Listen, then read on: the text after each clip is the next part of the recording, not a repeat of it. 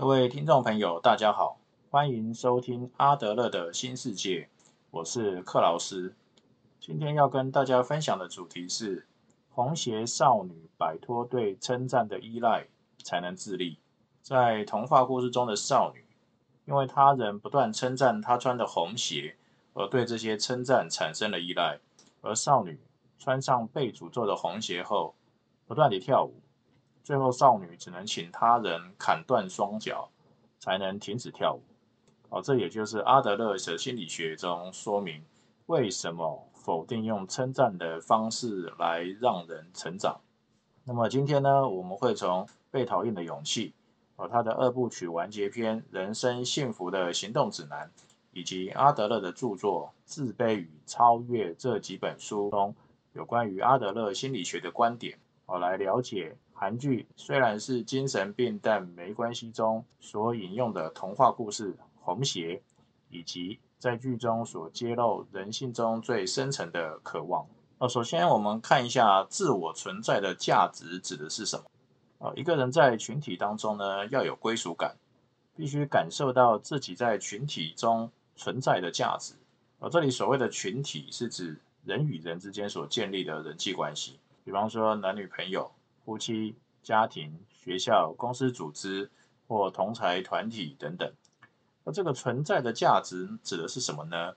那阿德勒认为，哦，这指的是接纳自己，并且贡献他人。所谓的贡献他人，并不是舍弃我、牺牲自己去为某人鞠躬尽瘁，而是为了实际感受到我的价值才去做的。那有些时候呢，要透过一些利他的行为，我来感受自己的价值啊，或者有些时候呢，光是自己的存在，我就可以让他人觉得有贡献，同时呢，也让自己意识到自己的价值。呃，然而这样的价值感呢，常常被误以为需要获得他人的称赞，我在群体当中才是有存在的价值。我若是被他人责骂，被他人讨厌。则在人际关系中呢，就是没价值的。那么阿德勒呢，否认用称赞的方式来让其他人觉得有价值，或者进一步让他人成长。为什么呢？呃，主要是称赞是来自于其他人的认同，而且称赞通常来自于跟其他人的比较而来，跟阿德勒主张的自我认同。我的价值由我自己决定的观点有所不同。我当自我的价值认定呢，来自于本身以外的事物时，比方说称赞，那他人呢，因为你的行为符合他的价值观，或者跟其他人比较后呢，你的行为或特质或衣着、想法等等，符合他人的或社会的某些价值观，或者他人自以为的主流价值观。比如说一些高矮啊、胖瘦啊、美丑等等，哦，一旦这些自我价值的认定来源不是自己本身的时候呢，就容易产生依赖，哦，因为想获得他人的称赞而用功读书、努力工作，哦，或表现像个乖孩子，或者呢去买名牌，哦，或者是呢去因为想要获得他人的称赞去帮助其他人。那去做一些事情的驱动力呢？如果是想要获得他人的称赞，或者不想被责骂，那很有可能，我在其他人没有看到、没有发现的时候呢，就不去做这些行为，哦，或者是做了一些想被称赞的行为的时候呢，想尽办法哦让其他人知道，希望可以获得称赞。那这样的情况呢，就是产生了依赖。那么这类的依赖呢，是永无止境的，我就像药物成瘾一样，一旦依赖了称赞，就期望一直获得称赞，那么失去了称赞，可能就失去了这些动力。例如很多学生，我一旦脱离了学校及父母的管控之后呢，就不再看书或不再学习，哦，因为就算看了书，学习到新事物之后，也不再有人称赞他了，或者呢？不需要考试了哦，即使不看书也不会被骂了。那么这样呢，反而失去了因为想要让自己成长哦，或想要探索这个世界的学习动力。而另外呢，依赖他人称赞或避免被他人责骂，而去做某些事情，那么这样子呢，很容易呢就被他人所控制。那么假如呢，我们是他人的父母、师长、公司的主管、领导人，呃，或者夫妻、男女朋友的另一半，那么透过称赞呢，想要鼓励自己的小孩、老公、老婆或部属、朋友等，想要改变他们的行为。那么主要是想要获得控制权呢，还是想要协助他们成长呢？那么这些称赞或者是责罚，会不会对他们产生依赖呢？我会不会在我们停止了称赞之后，他们就停止了那些我们认为啊对他有帮助的行为呢？哦，这就涉及了一个更大的议题哦，也就是他们很有可能呢就失去了自立。自立自强的自立的能力，而变成灵魂永远长不大的小孩。而称赞的另外一个问题啊，是来自于这些称赞呢，常常源自于跟他人的比较，哦将使得人际关系呢变成竞争关系，而不是合作关系。我之前曾听过前 Google 台湾董事总经理简立峰的演讲，啊，他就提到台湾的教育考试教育。哦，让每次考试呢高兴的永远只有第一名，哦，那其他的二三十人呢都很难过，就表示呢只要有比较就有竞争，哦，只要有竞争就表示很难彼此合作。那么如果在孩童阶段长期处于竞争法则之下，那被迫与其他人竞争，会发生什么样的事情呢？哦，他们可能觉得同学都是竞争对手。而竞争对手呢，都是敌人，所以人人都可能是需要防备的对象。如此，长大之后还有可能真心的跟他人合作吗？哦，在《被讨厌的勇气》二部曲中提到，我们人哦生而不完美，因此人人都有自卑感。哦，特别是在孩童时代，因为身体的成长比心灵的成长慢，哦，也就是心灵先成长。但是呢，身体的发展比较落后哦，所以呢，在心理上想做的事情跟肉体上能做的事情之间呢有落差，而感到苦恼哦，而有自卑感。那么人呢，从小呢就体会到自身的脆弱，而创造了人类这个共同体。而这个共同体呢，必须要在合作的关系当中呢，才有办法发展出来。比方说语言、科技、文化。呃，各类先进的机械设备等等，和这些其他物种所没有办法做到的事情。那么，假设我们希望我们的孩子、部属、朋友、另外一半能够自立，